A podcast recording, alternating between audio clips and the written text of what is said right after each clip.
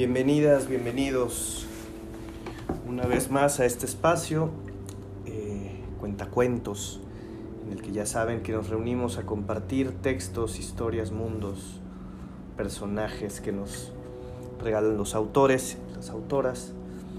En esta temporada que es la número 6, estamos revisando a Anton Chekhov con sus cuentos completos. Y bueno, eh, nos vamos a este, a este episodio, que es el sexto, y vamos a revisar un cuento breve, no tan breve como el anterior, pero no tan extenso. Este se titula El alemán bondadoso. Eh, tratemos de, de ponernos en, en, contexto en la época del autor. Digo, esta, esta antología eh, va de 1887 a 1893. Entonces, para que tengamos más o menos eh, el contexto del el momento histórico en el que, en el que estaba Chekhov cuando, cuando escribía este texto. Vamos a comenzar a ver qué, qué les parece. Con, nos vamos con el alemán bondadoso. Iván Karlovich Schwey, maestro de la Fundación Fonky y compañía, fue enviado por la empresa Advier para ejecutar un pedido. En el, en el desempeño de su misión se pasó cosa de cuatro meses, durante los cuales echó tanto de menos a su joven esposa que perdió el apetito y hasta llegó a llorar alguna vez. Mientras iba en el tren de regreso hacia Moscú, cerraba los ojos y se imaginaba su llegada a casa. La cocinera le abriría la puerta y su mujer, Natasha, se arrojaría a su cuello dando un grito. No me espera, y así será mejor, pensaba.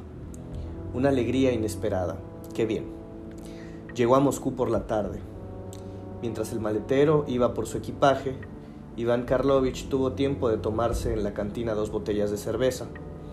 La bebida despertó en él un cúmulo de bondadosos sentimientos, hasta el punto de que, yendo en un coche desde la estación hasta el barrio de Presnia, no dejaba de parlotear. Tú, cochero, ser buen cochero. Yo ser amigo de rusos. Tú ser ruso. Y mi mujer ruso. Y yo ruso. Mi padre alemán. Pero yo ruso. Quiero pelear contra Alemania. Tal como él lo soñara, abrió la puerta la cocinera María. Y tú ruso y yo ruso tartamudeó el alemán entregando su equipaje a la cocinera. Todos nosotros ser rusos y tenemos lenguas rusas. ¿Dónde está Natasha?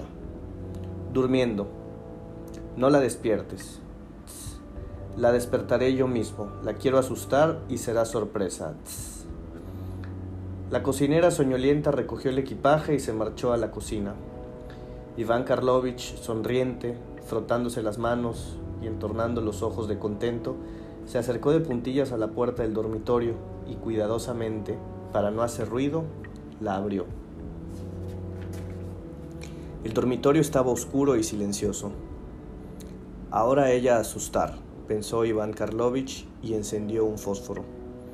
Pero, pobre alemán, mientras en la cera del fósforo duró la llama azulina, se ofreció a sus ojos el siguiente cuadro. En la cama cercana a la pared dormía una mujer tapada hasta la cabeza y enseñando solamente los talones desnudos. En la otra cama yacía un hombrachón de gran cabeza pelirroja y largos bigotes. Iván Karlovich no dio crédito a sus ojos y encendió otro cerillo.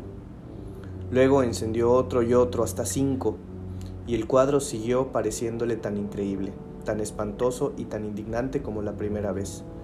Le temblaban las piernas y la espina dorsal se le quedó como una piedra a causa del frío que le invadió.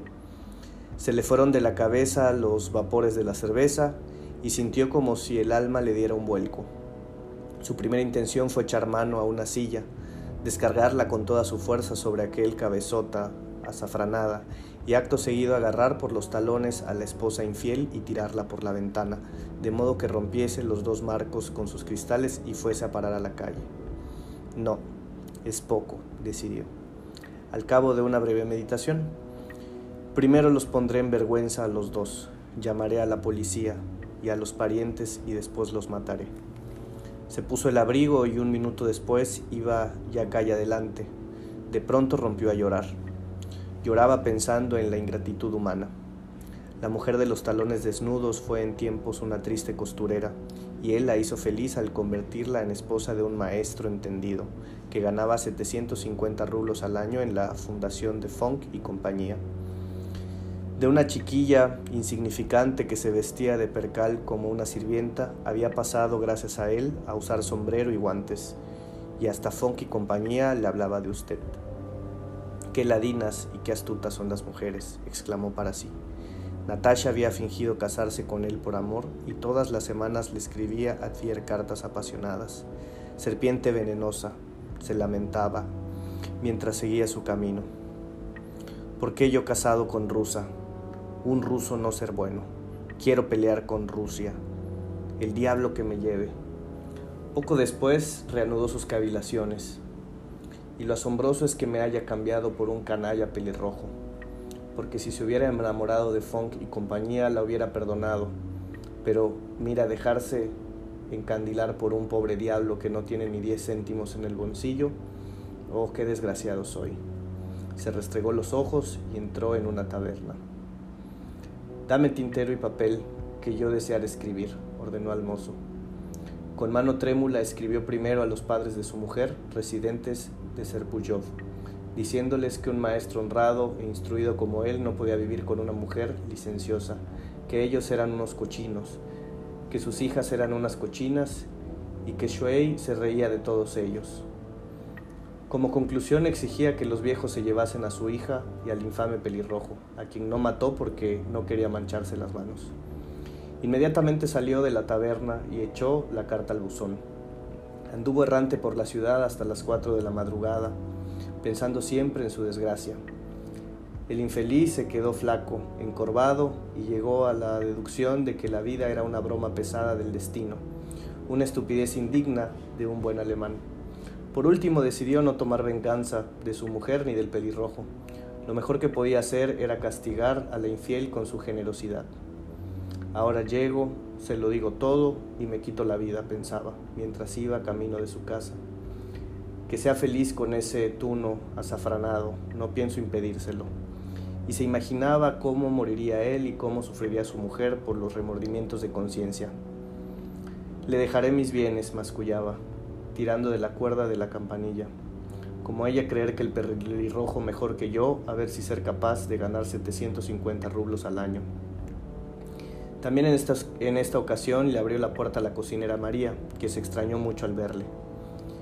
Llama a Natalia Petrovna, ordenó Iván Karlovich, sin quitarse el abrigo.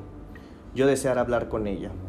Un minuto después, ante Iván Karlovich, comparecía una mujer joven, en camisa descalza y sorprendida. El marido engañado, gimiento y levantando las manos al cielo, dijo, Lo sé todo, no poder engañarme, he visto con mis propios ojos a ese animal perrirrojo de largos bigotes. ¿Tú te has vuelto loco? exclamó la mujer. ¿Por qué gritas de ese modo? ¿No ves que puedes despertar a los huéspedes? Oh, granuja azafranado, te digo que no chilles. Vienes borracho y te pones a dar gritos. Vete a dormir. No querer dormir en la misma cama que el pelirrojo. Adiós. Pero has perdido el juicio, se enojó la mujer. Si es que tenemos huéspedes, en nuestro antiguo dormitorio viven el cerrajero y su mujer. ¿Cómo? ¿Qué cerrajero? El cerrajero pelirrojo y su mujer les he dado alojamiento por cuatro rublos al mes. No grites que vas a despertarlos. El alemán abrió desmesuradamente los ojos y miró a su esposa largo rato. Después agachó la cabeza y se puso a silbar una tonada lenta. Ahora comprendo, dijo. A poco tardar, su alma alemana recobró la tranquilidad y el maestro Shuei volvió a sentirse en el séptimo cielo. Tú sé ruso, tartamudeaba, y la cocinera ruso y yo ruso. Todos tenemos lenguas rusas. El cerrajero ser buen cerrajero, y yo desear abrazarlo. Funk y compañía también ser buen Funk y compañía. Rusia, magnífica tierra, yo querer pelear contra Alemania. Fin. Bueno, pues un, un cuento eh, interesante, el, alemán bondadoso, ¿no? Eh, ¿Cuántas veces no nos, no nos sucede que sacamos conclusiones precipitadas, que la mente, como, como dicen por ahí, llena los espacios en blanco y con un poquito de información sacamos conclusiones anticipadas? En esta, en esta historia que nos comparte Anton Chekhov, bueno, afortunadamente el único detalle fue la carta que le envió a los suegros. Seguramente, bueno, ya podríamos imaginarnos esa continuación, ¿no? Cuando los suegros respondiesen o fueran en busca de, de su hija. Sin embargo, creo que nos deja una, una posibilidad interesante de reflexionar acerca de en cuántas ocasiones no, no nos anticipamos y sacamos conclusiones de situaciones, de personas y a veces de nosotros mismos sin, sin tener la fotografía completa, quizá prestando la atención en, en, pequeños aspectos. Agradezco mucho que nos, que nos acompañen el día de hoy y eh, nos encontramos en un próximo episodio para continuar con esto que nos va regalando Anton Chekhov.